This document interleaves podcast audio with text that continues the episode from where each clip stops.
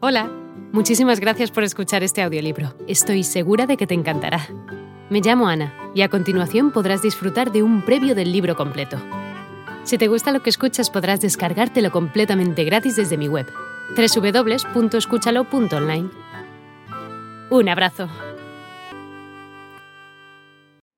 Ya ves, buen mozo, que no estamos a bordo de un barco al que la borrasca zarandea, y si es un barco, está sólidamente anclada a la cola de América.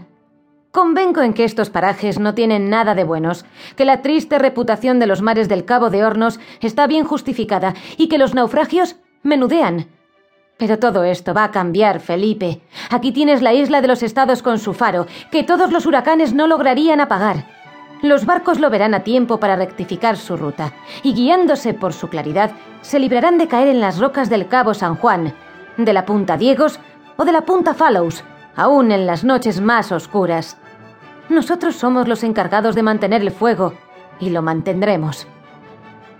La animación con que hablaba Vázquez no dejaba de reconfortar a su camarada que acaso no miraba tan de color de rosa las largas semanas que había de pasar en aquella isla desierta, sin comunicación posible con sus semejantes, hasta el día que los tres fueran relevados.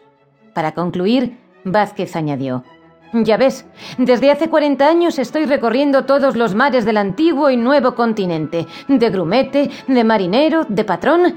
Pues bien, ahora que ha llegado la edad del retiro, yo no podría desear cosa mejor que ser torrero de un faro, ¿Y qué faro? El faro del fin del mundo.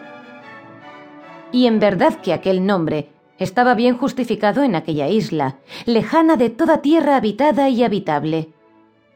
Di, Felipe, repuso Vázquez, sacudiendo la ceniza de su pipa. ¿A qué hora vas a relevar a Morris? A las diez. Bueno, entonces yo te relevaré a las dos de la mañana y estaré de guardia hasta el amanecer. Convenido, Vázquez. Entre tanto, lo más acertado será irnos a dormir. A la cama, Felipe, a la cama. Vázquez y Felipe se dirigieron hacia la pequeña explanada en medio de la cual se alzaba el faro y entraron en el interior. La noche fue tranquila. En el instante en que alboreaba, Vázquez apagó la luz que alumbraba hacía doce horas. Generalmente débiles en el Pacífico, sobre todo a lo largo de las costas de América y de Asia que baña el vasto océano, las mareas son, al contrario, muy fuertes en la superficie del Atlántico y se hacen sentir con violencia en aquellos lejanos parajes. El amanecer de aquel día comenzó a las seis de la mañana, y al aviso le hubiera convenido aparejar, desde luego. Pero sus preparativos no estaban del todo concluidos y el comandante no contaba salir de la bahía de El Gor hasta la marca de la tarde. El Santa Fe, de la Marina de Guerra de la República Argentina, era un barco de 200 toneladas, con una fuerza de 160 caballos, mandado por un capitán y un segundo, con 50 hombres de tripulación. Hola de nuevo. No está mal para ser solo una pequeña muestra, ¿verdad?